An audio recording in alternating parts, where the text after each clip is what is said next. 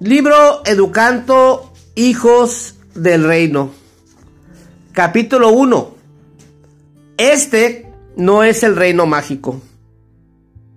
La cosa comenzó como un típico viaje de vacaciones de los Evans. Mi esposa, Louise y yo reunimos en el carro a nuestros cuatro hijos, los cuales no paraban de crecer, y partimos en una aventura de la carretera Sonidos de expectativa, alegres, llenaban el carro porque nuestro destino ofrecía promesas de aventura, fantasía y diversión. Fue el primero de muchos viajes a Disneyland, pero se destaca en mi memoria de manera muy especial porque la historia que parecía un cuento de hadas estuvo a punto de convertirse en una tragedia. Era el mes de agosto mi época de vacaciones, así que las calles y los senderos sinuosos de Disneyland estaban abarrotados de otra gente que disfrutaba de sus vacaciones de verano. El elevado volumen de los visitantes se nos venían encima por todos los lados. Íbamos en manada con la muchedumbre. Sentía que andaba caminando más que como pato que como humano. Al caminar pegados unos a otros a la fuerza, íbamos charlando amigablemente. Esto sucedió antes de que los teléfonos celulares fueran omnipresentes, de manera que mi familia y yo teníamos la cómoda libertad de poder hablar entre nosotros. Las conversaciones animadas iban y venían entre Luis y yo y nuestros cuatro hijos, Cristal, Priscila, Anthony Jr y Jonathan. Ya que los niños tenían la estatura suficiente para subir a la mayoría de las atracciones veloces, disfrutábamos a fondo el trato que estábamos pasando yo, incluido. Pero la alegría desapareció en algún punto entre un lado del parque y otro. Cuando nos dimos cuenta de que uno de nuestros hijos había dejado de participar en la conversación. Jonathan, el menor, no estaba con nosotros. A punto de cumplir siete años, Jonathan nunca nos había dado muchos motivos para preocuparnos. Casi nunca se portaba mal ni requería de atención especial para hacerlo. Obedecer las reglas familiares. Jonathan tenía y todavía tiene hasta el día de hoy una conducta firme pero dulce. Como era tan obediente, nadie tenía el ojo especialmente atento a lo que él hiciera. Ni siquiera yo. Con cada paso que yo daba dentro del, del Magic Kingdom, me había dejado cautivar más y más por el aroma de la buena comida, por los sonidos de las atracciones y de la música. La promesa de la aventura me devoraba. No estoy seguro de quién fue el primero en darse cuenta, pero pronto empezamos a preguntarnos, ¿dónde está Jonathan? ¿Dónde creen que habrá ido? ¿Cuál fue el último lugar donde lo vimos? La ocupación dio paso al pánico, cuando la realidad aterradora nos invadió. No encontrábamos a Jonathan en ninguna parte. Rápidamente nos dividimos en grupos y empezamos a volver sobre nuestros pasos lo mejor que podíamos. Decidimos encontrarnos de nuevo en un lugar elegido, después de un determinado tiempo. Pasaron 10 minutos, luego 20. Seguíamos sin tener noticias de Jonathan. Nos reunimos, nos separábamos y volvíamos a buscar. Esta vez le informé a un agente de seguridad y al personal de Disney. También comenzó a buscarlo. Pasaron 30 minutos, luego 40 y Jonathan no aparecía. El corazón me latía más rápido que nunca. Mis ojos examinaban la multitud mientras buscaba a mi hijo. ¿De dónde salió toda esta gente? me preguntaba, mientras serpenteaba entre la muchedumbre cortante como podría con prisa. Habían pasado 50 minutos, luego 60. Todavía no había señales de Jonathan. Los sonidos de las atracciones de pronto se volvieron una molestia. El olor de la comida me daba asco. Lo que había sido un lugar placentero tan solo unas horas antes se había convertido en un caos y en un centro de angustia. Me di cuenta de que sin mi hijo no era ningún reino mágico. Y entonces, ahí estaba, a lo lejos. Cuando lo vi, inicialmente Jonathan estaba mirando unas chucherías en una tienda de regalos, sin darse cuenta de la aflicción a la que nos había sometido a todos. Jonathan se había dejado llevar por el espectáculo, los sonidos y los souvenirs que Disneyland había puesto de una forma tan atrayente para que él les prestara atención. Estaba tan abstraído que se había separado para disfrutarlos todos él solo y ni siquiera se había dado cuenta de que se nos había perdido. Jonathan me sonrió y corrí hacia él, queriéndolo abrazarlo y darle una nalgada al mismo tiempo. Estaba agradecido de que estuviera vivo, pero también estaba decepcionado porque se había separado de nosotros. Con esas emociones contradictorias, lo rodeé con mis brazos. En ese momento, la historia del hijo pródigo se volvió muy real en mi mente. Indudablemente, las semejanzas entre los actos de Jonathan y los del hijo rebelde de la, de la parábola no eran del todo similares, pero el concepto de encontrar al hijo que alguna vez había estado perdido y de correr hacia este niño con el corazón lleno de frustración y de euforia me pareció mucho más plausible que nunca antes. Mientras Jonathan estaba perdido, yo hubiera entregado cualquier cosa que tenía para encontrarlo. Eso era lo que sentía. A pesar que él era quien había decidido alejarse de nosotros. Eso era lo que sentía. A pesar del remordimiento irritante que tenía por haberme distraído tanto de las actividades que había alrededor de mí como para perderlo de vista. Ambos habíamos contribuido al problema de nuestro propio modo, pero como padre, yo era el responsable al fin de cuentas. Título El camino de la crianza de los hijos del reino. Padres, algunos de ustedes recién están comenzando el camino de educar hijos del reino y tienen los ojos llenos de alegría de esos padres que se paran en la fila para subirse a una de las atracciones divertidas de Disneyland.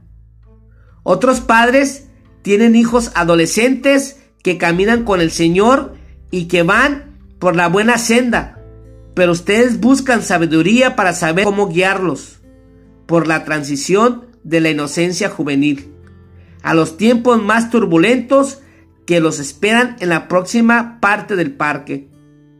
Y hay otros cuyos hijos pueden haberle dado la espalda al Señor.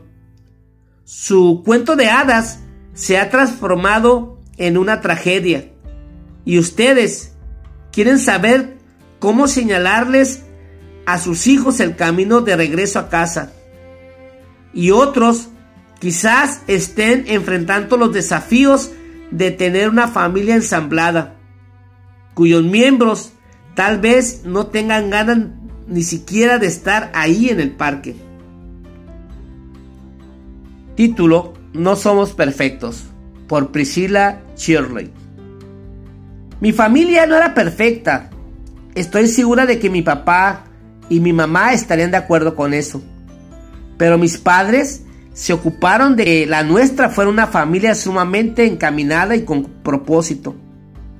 Trabajaron mucho para crear intencionada y deliberadamente un ámbito donde pudieran transmitirnos a mis hermanos y a mí los principios en los que ellos creían. Sin embargo, es solo por medio de la mirada retrospectiva que llega con la edad que realmente podemos empezar a agradecer y a entender el esfuerzo y el impulso que implica un proceso como ese. Cuantos más años pasan, más fácil me resulta reconocer el sacrificio y la perseverancia que requiere una crianza de los hijos tan intencionada. Por no mencionar lo crítico que es darle a un hijo toda la oportunidad de madurar hasta que se convierta en un adulto de bien. En el momento, realmente no lo entendí. Los límites y la disciplina de nuestra educación me parecían estrictos, pero ahora los entiendo. Lo entiendo. Papi y mami nos hicieron vivir en una especie de burbuja. La vida hogareña fue acolchonada con la guía de la palabra de Dios, la disciplina de las lecciones de la vida, como el ahorro de dinero y dar diezmo, los modales, no apoye los codos sobre la mesa, y la ética laboral. Nos divertíamos muchísimos con nuestros amigos, pero jugábamos más en nuestra casa que en las de ellos, porque mis padres eran muy cuidadosos acerca del tipo de influencias que pudiéramos encontrar en cualquiera de otro lado. Por supuesto, eso significaba tener que tomarse el trabajo agotador de limpiar las pisadas llenas de lodo de una docena de niños sudados, que entraban y salían de la cocina, buscando algo para comer, para refrescarse durante los partidos de baloncesto o de ping-pong. Pero nuestros padres tenían un motivo para hacerlo, y lo hacían por nosotros. Cuando no estábamos en casa, estábamos en la iglesia o en la escuela. Una sencilla y pintoresca escuela cristiana que reforzaba las lecciones que nos enseñaban en nuestra casa. Entrábamos a la escuela pública durante los años de la secundaria, pero aún entonces mis padres se involucraron mucho en nuestros estudios y en nuestras amistades. Vigilaban y administraban y nos dieron este saber interior, una conciencia profunda e íntima de la cultura. Sabían que su trabajo como padres no podría ser pasivo.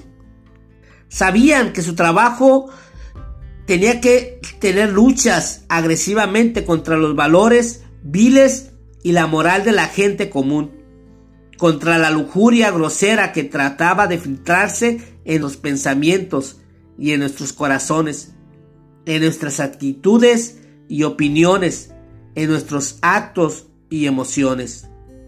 Entonces se pusieron los guantes y entraron en la pelea. Y ahora que soy mayor, estoy muy agradecida por ello. Puedo ver todo con más claridad. Reconozco las arrugas que tienen alrededor de los ojos que fueron talladas por las largas noches y por la disciplina en amor. De hecho, nunca pensé que diría algo así, pero yo también quiero tener esas arrugas y estoy trabajando lo más que puedo para lograrlas. Es por eso que esta noche voy a sentar a estos tres hijos míos alrededor de la mesa familiar, como lo hacían mis padres, y les enseñaré la palabra de Dios. No caeré rendida ante la tentación de dormirme y de ligarme de, de su educación, de sus amistades, de sus influencias.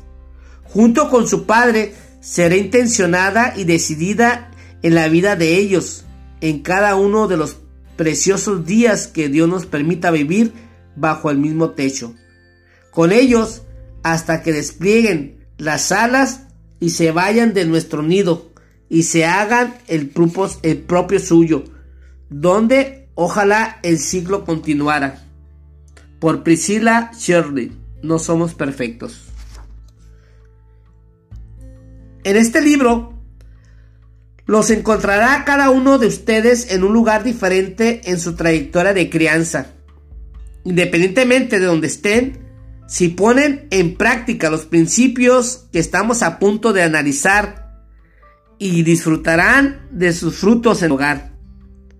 Al poner en práctica intencionalmente estos principios, fortalecerán uno de los principales atributos de un hogar sano, la honra honrarán a sus hijos, dándoles un lugar de mucho valor cuanto les concedan el tiempo y la energía necesaria para educarlos bien. Donde sea que se encuentre en el camino de la crianza de hijos, Dios tiene algo para decirle. Nunca es demasiado pronto ni demasiado tarde para empezar a poner en práctica los principios bíblicos para la crianza de los hijos y ver cómo Dios produce el crecimiento y el fruto. Quizás tengas remordimiento por algo que ocurrió y las malas decisiones que tomó en el pasado. Pero ahora no es el momento de dejarse de esforzarse. Como dice el dicho, solo un tonto se tropieza con algo que tiene atrás. Aproveche el día de hoy y empiece ahora. Sí, todavía no lo ha hecho. Yo sentí remordimiento de no haber vigilado más de cerca a nuestro hijo menor aquel día en Disneyland.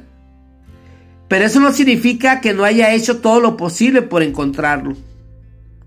Así como Jonathan se dejó llevar por el espectáculo, los sonidos y los aromas del parque, es fácil que los chicos se dejen llevar por lo que nuestro mundo pone delante de ellos de una manera tan tentadora las redes sociales, la televisión, los juegos, los grupos de sus compañeros. Es posible que ni se den cuenta de que se han apartado del recorrido de la familia. Como padre, su responsabilidad es encontrarlos, guiarlos y traerlos de vuelta. Título. La crianza de hijos del reino en un mundo caído. Para los padres es muy fácil dejarse llevar por el espectáculo, los sonidos y los aromas de sus profesiones, del entretenimiento, de la vida social y aún de los compromisos de la iglesia. Tanto que se pierden de vista a sus hijos, así como me pasó con Jonathan. Porque los padres han desatendido sus responsabilidades hacia sus hijos hay un caos en el reino. Vea Isaías 3:12. Gracias a Dios, la anécdota de haber perdido a Jonathan en Disneyland tuvo un final feliz. Pero no todas las anécdotas de Disneyland terminan así. Esas historias no suelen llegar a los titulares porque los agentes policíacos de relaciones públicas suelen ocultarlas. Pero el Magic Kingdom tiene sus propias cuotas de finales trágicos. A lo largo de los años, han habido personas que efectivamente perdieron la vida en Disneyland o en Disney World. Un visitante murió cuando el cable que retenía una ancla enorme se rompió sobre el barco pirata. Una enfermera certificada presenció la escena y corrió a tratar de salvar a la víctima. Luego un colega mío que conoce a la enfermera me contó que ella le dijo, me tomó completamente desprevenida. En un momento todo era felicidad y la vida parecía perfecta. Y al minuto siguiente una mujer se estaba muriendo ante mis ojos. La mañana que te despiertas para ir a Disneyland, no se te ocurre que podrás ir a ver a morir a alguien. Sin embargo, la tragedia no ha alcanzado solo a los visitantes del parque. Gracias al enorme, enorme éxito que tuvo Walt Disney, pudo comprar una casa nueva para sus padres en North Hollywood, cerca de los estudios de producción de Disney. Pero menos de un mes después de haberse mudado a la casa, la mamá de Disney murió asfixiada a causa de una caldera que no había sido instalada correctamente. Evidentemente, el Magic Kingdom no siempre es un tan mágico al final de cuentas. Tampoco lo es el reino del mundo en el que nacemos. Un reino que nos rodea a diario. Efesios 2, 1, 4. Marcos 12, 25, 26. Así como el mundo ostenta el brillo del éxito y la tentación de la carne, también conlleva una promesa de muerte. Proverbios 14:12, Proverbios 16:25, Mateo 7, 13. 1 Corintios 15 del 21 al 22. A pesar de esa realidad, hay muchas maneras de quedar fácilmente absortos y distraídos por lo que, la, por lo que le atrae a nuestra naturaleza pecadora. No solo podemos perdernos y por ende no cumplir con nuestro deber en la crianza de los hijos del reino, sino que nuestros hijos también pueden caer en la trampa. Segunda de Timoteo 2:26. Particularmente si nosotros como padres carecemos de las herramientas y de las capacidades necesarias para criar a nuestros hijos de buena manera porque no tuvimos modelos de una buena crianza de hijos. Es difícil para un padre o una madre transmitir una fe ajena. La mejor manera de incentivar a sus hijos a tener una fe propia es que ellos sean testigos de la fe de usted. No solo por lo que usted les dice, sino por sus acciones. También es difícil transmitir los conocimientos prácticos que usted todavía no ha puesto en práctica en sus propias situaciones. Educar bien a los hijos requiere de un crecimiento personal, intencional en el arte de vivir bien, ya que buena parte de la crianza de hijos gira en torno a la capacidad innata del niño de seguir el modelo de los pensamientos y los actos de sus padres. La primera responsabilidad de la buena crianza de hijos es usted, usted mismo. Esté en el proceso de maduración y desarrollo como una persona sana en todos los aspectos, espiritual, físico, mental y social.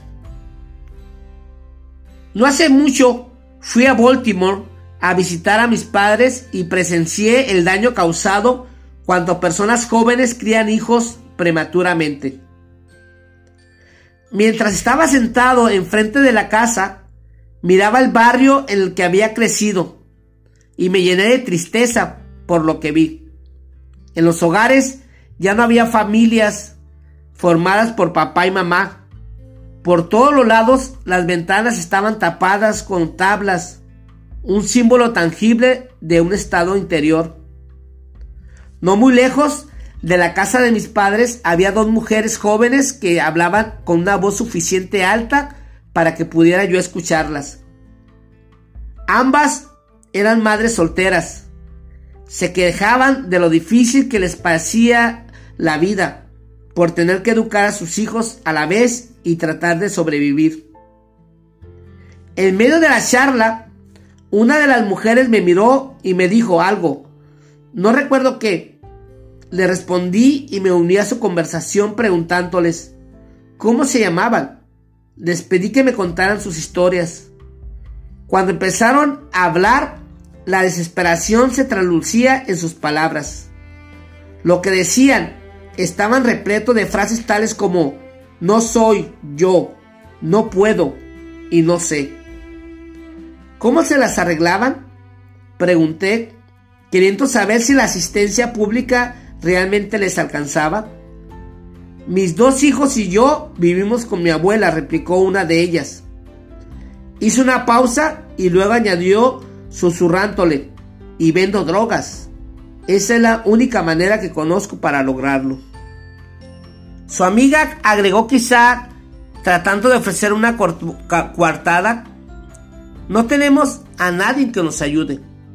En otras palabras, no tenían ninguna esperanza de un futuro más provisorio para ellas mismas, mucho menos para sus hijos. Al fondo de los problemas de estas dos mujeres y al fondo del corazón de las personas que hay por todo el país está la desesperanza que resulta de una crianza deficiente. Somos testigos de una generación de personas sin padres por negligencia, por abuso o por simple ausencia, quienes están convirtiendo ellos mismos en padres. Y de esta manera el ciclo se perpetúa. Ya conoce las estadísticas. Casi el 50% de niños en los Estados Unidos está creciendo en hogares de madres o padres solteros. Cada año, unos 3 millones de niños dejan de asistir a la escuela. El 75% de todos los crímenes en los Estados Unidos son cometidos por personas que abandonaron la escuela secundaria. Cada año, alrededor de un millón de adolescentes quedan embarazadas, sobrecargando aún más la economía que ya es precaria por los gastos de casi 10 mil millones de dólares en impuestos al año. Por no mencionar el altísimo costo emocional, físico y espiritual que sufren esas mujeres jóvenes y sus hijos. Las iglesias ya no atraen a nuestros jóvenes como sucedía en el pasado. Como consecuencia, las iglesias en los Estados Unidos cierran sus puertas a un alarmante ritmo, más o menos 8 a 10 mil cierres por año. Estos asuntos no son solo problemas urbanos, también sobrecargan a las comunidades suburbanas. En la última década, el consumo de drogas en los suburbios ascendió a más del doble. El homicidio ahora está en segundo lugar entre las principales causas de muerte entre los jóvenes entre los 15 y los 24 años de edad. El acoso El acoso escolar se ha convertido en una epidemia. La desesperanza ha alcanzado un máximo histórico. Los antidepresivos se consumen casi al mismo ritmo que las vitaminas, ya que más de 4 millones de adolescentes ingieren algún tipo de medicamento para la mente. No es necesario que repase más estadísticas para que usted ya ha visto las tendencias alarmantes en los noticieros vespertinos, en internet o en los periódicos.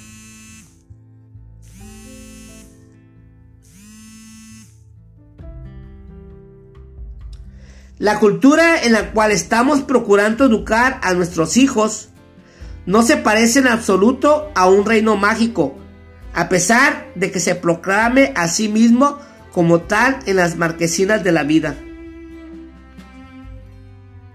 Permítame que ilustre qué quiero decir a través de una historia. Hace mucho tiempo había un carnicero que vendía carnes de cerdo. Nunca había comprado cerdos. Sin embargo, mataba cerdos salvajes de asientos. Un día, un hombre en una localidad vecina le preguntó, ¿Cómo hace para atrapar a todos esos cerdos salvajes? El hombre le, contestó, es fácil. Coloco afuera una, una olla con una gran cantidad de comida a una alta altura suficiente, baja para que lleguen los cerditos. Entonces cuando los cerditos se acercan a comer, sus padres los siguen. Mientras se acostumbran a hacerlo todos los días, yo empiezo a levantar una valla durante la noche, solo un lado. Cada noche hago lo mismo, un lado a la vez, hasta que lo único que me queda es una entrada. Después de un tiempo, entran sin prestarle atención nada más que a la dulzura de la comida, y yo cierro la entrada sin que ellos se den cuenta de lo que ha sucedido. Para educar a nuestros hijos, con aptitudes no solo para sobrevivir, sino también para prosperar en el mundo, necesitamos educarlos con la capacidad de discernir que les pone por delante este mundo como anzuelo para hacerlos caer en la esclavitud. Ya sea una esclavitud emocional, espiritual, económica o relacional. Tenemos que enseñarles a nuestros hijos cómo encontrar las vallas que Satanás quiere erigir en su mente y en su corazón. Segunda de Corintios 10:5. Necesitamos educarlos en un entorno de discernimiento, porque a pesar de que vivimos rodeados de las influencias demoníacas del príncipe de la potestad del aire en un mundo lleno de conflicto y tentaciones, seductoras y de rebeldía, nosotros no pertenecemos a este reino y hemos recibido la capacidad de vencerlo.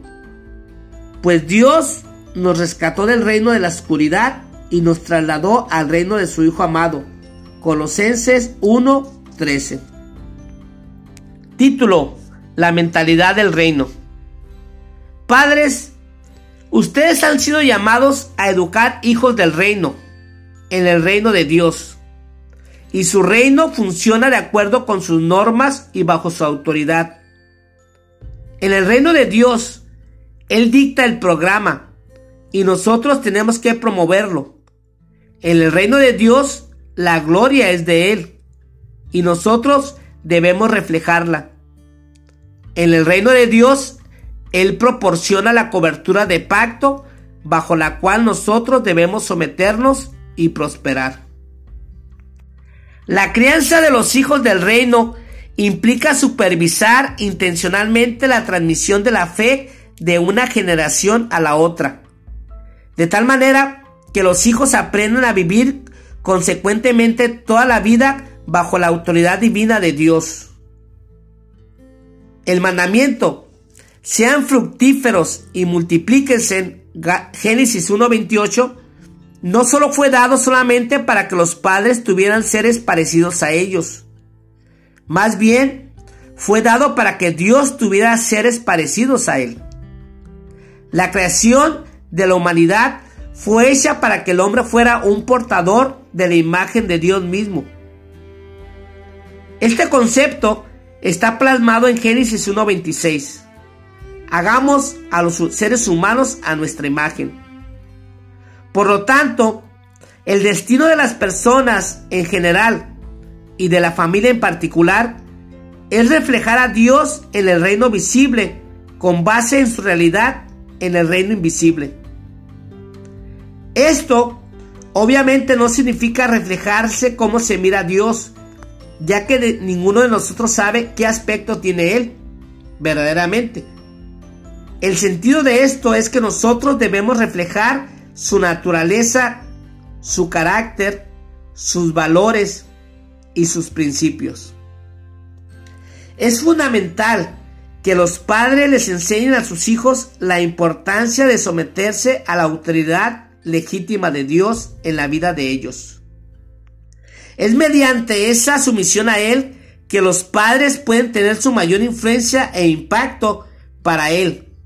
Adán y Eva debían poner a sus hijos bajo el gobierno divino como reflejo de su propia sumisión a Dios.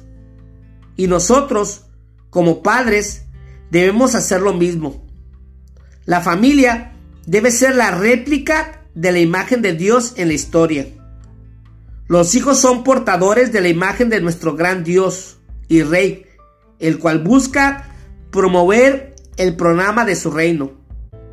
La manifestación visible de su dominio completo sobre cada área de la vida. Reino no es una palabra de la que escuchamos hablar frecuentemente en los círculos cristianos. Por lo tanto, antes de continuar Permítame establecer la escena. Dios tiene un programa, glorificarse a sí mismo a través del avance de su reino. La palabra griega que usa la Biblia para reino es basileia, que significa soberanía o poder real. Intrínseco a este gobierno o soberanía está el poder. Entonces, cuando hablamos de reino, también estamos hablando de un rey, de un soberano que tiene poder. Ahora bien, si hay un soberano, también tiene que haber gobernados, los que están bajo su gobierno, un reino, el ámbito sobre el cual gobierna el soberano, y reglas, normas generales que dirigieren la relación entre el soberano y los gobernados. El reino de Dios incluye estos tres elementos. Él es el soberano absoluto de toda la creación y su autoridad es definitiva. Al fondo del programa del reino está la realidad de que no hay una división entre lo sagrado y lo secular. Toda la vida es espiritual, porque toda la vida está bajo el gobierno de Dios. Por lo tanto, cada asunto es un reflejo de la naturaleza y de los principios de Dios relativos a esa área específica y por consiguiente refleja y promueve los planes de Dios en la historia. Dios ha puesto a Jesucristo como el soberano sobre todos los reinos de los seres humanos. Mateo 18, 28, 18. Colosenses 1, 13, 18. Su reinado debe ser representado a lo largo de la historia a través de quienes forman parte de su reino. Mateo 28, 19. Efesios 1, 22 y 23. Y en este caso, de que se esté preguntando, ¿no existe reinos intermedios en la creación? Solo hay dos gobiernos, el reino de Dios y el reino de Satanás. Usted se somete a uno o al otro. Educar hijos del reino incluye orientarlos hasta hacia el reino de Dios y a los principios de Dios y a la realidad de su programa para el mundo. Título Dios los bendijo. Es importante observar que previo al día en que Dios pronunció la orden, sean fructíferos y multiplíquese, la Biblia dice que Dios los bendijo. Génesis 1.28. En otras palabras, Dios le dio a Adán y a Eva todo lo necesario para cumplir lo que había ordenado. Al fin y cuentas, la verdadera definición de la bendición es que Dios provee los recursos para que usted haga lo que Él le pide. Eso implica tanto disfrutar como extender la provisión de Dios para su vida. La bendición no es solo para los padres, también es para beneficio de los hijos, los cuales extenderán la imagen de Dios en su pueblo. Esta bendición permitió que Adán y Eva poblaran la tierra y también extendieran la bendición de Dios por todas las partes para los que vendrían después de ellos al fundar sus propias familias. Esa es la misma bendición que está disponible para usted en su rol de padre. Dios instituyó a la familia como un conducto para la bendición, para proveer tanto la oportunidad como el marco dentro del cual los invitados pueden en conjunto llevar a cabo el plan de Dios en la historia. Ese plan conlleva particularmente la implementación del reinado o señorío de Dios en la tierra. Mi definición de señorío significa gobernar en el nombre de Dios de manera que toda la vida sea puesta bajo su autoridad. Los hijos son el medio que Dios estableció para someter al mundo bajo el señorío de Jesucristo. La razón por la que Satanás ataca continuamente a la familia es porque la familia fue creada específicamente como el canal a través del cual el reino de Dios se reproduciría. Al ser educados los hijos del reino para convertirse en padres de reino en sus propios hogares en un futuro, ese es precisamente el motivo por el que tener hijos y criarlos es tan fundamental para el programa de Dios. Dios predijo que la descendencia de la mujer destruirá a la serpiente. Génesis 3:15. Y en el Nuevo Testamento, Pablo escribió que las mujeres se salvarían al tener hijos. 1 Timoteo 2, 15. Cuanto las mujeres dan a luz, crían hijos compasivos. Ellas también participan del reino de Dios que domina el reino de Satanás. En este sentido, cuando una mujer del reino trae al mundo una nueva vida y la educa para la verdad de Dios, tiene el privilegio de simbólicamente revertir lo que ocurrió a Eva en el jardín. Primera de Timoteo 2.14. Por medio de la crianza, educamos a los hijos del reino para que sean hombres y mujeres del reino. De manera que los propósitos de Dios se manifiesten plenamente en la tierra y para que las innumerables y otras personas sean guiadas a conocer la salvación de Jesucristo. Entonces, la crianza de, de hijos del reino es algo más que una responsabilidad social.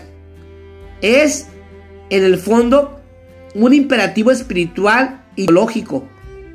Los padres del reino educan hijos del reino para que lleven a cabo los planes y los propósitos de Dios tiene para las familias, no los que propone la cultura.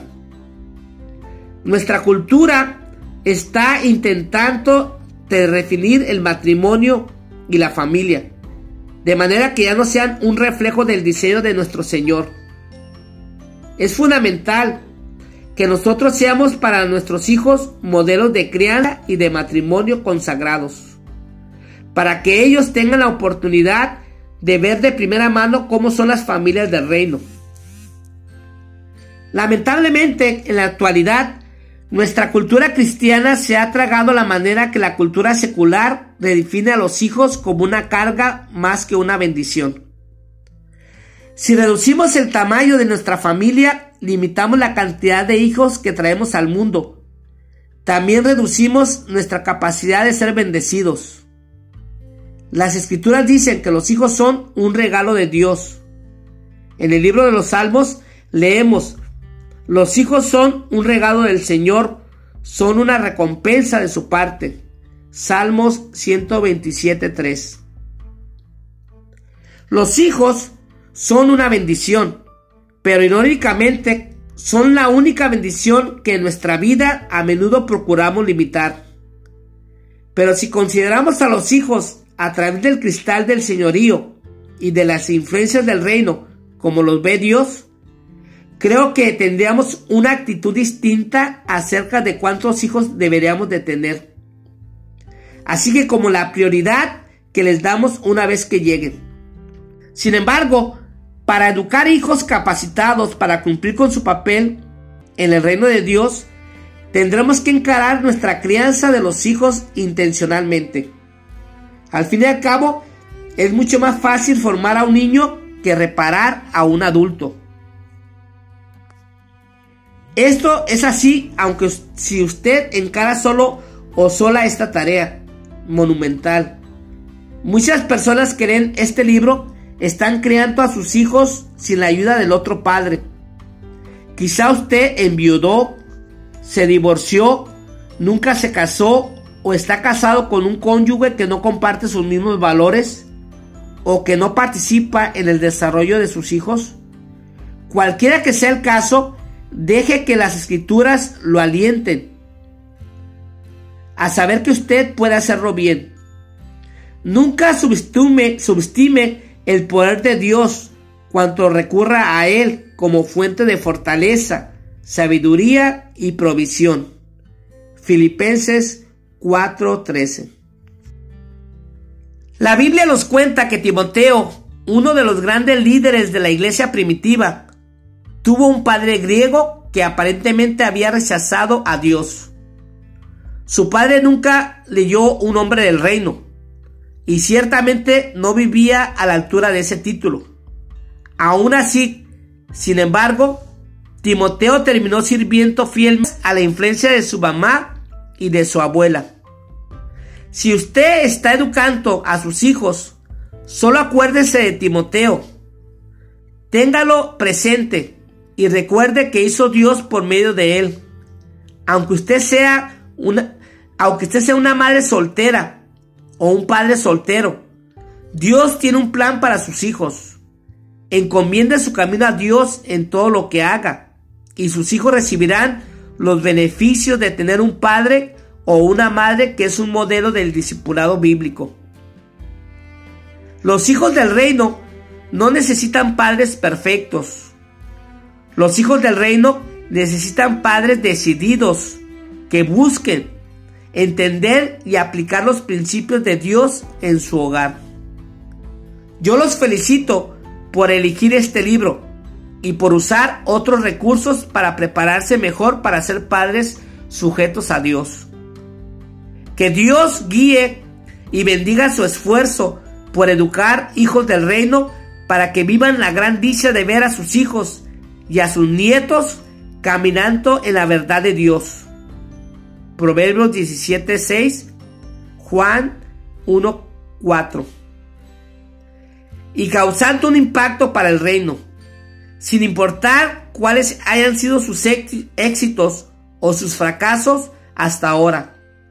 Mi deseo es que este libro lo ayude a alcanzar el siguiente nivel en su meta de educar hijos del reino. Fin del primer capítulo del libro Educando hijos del reino.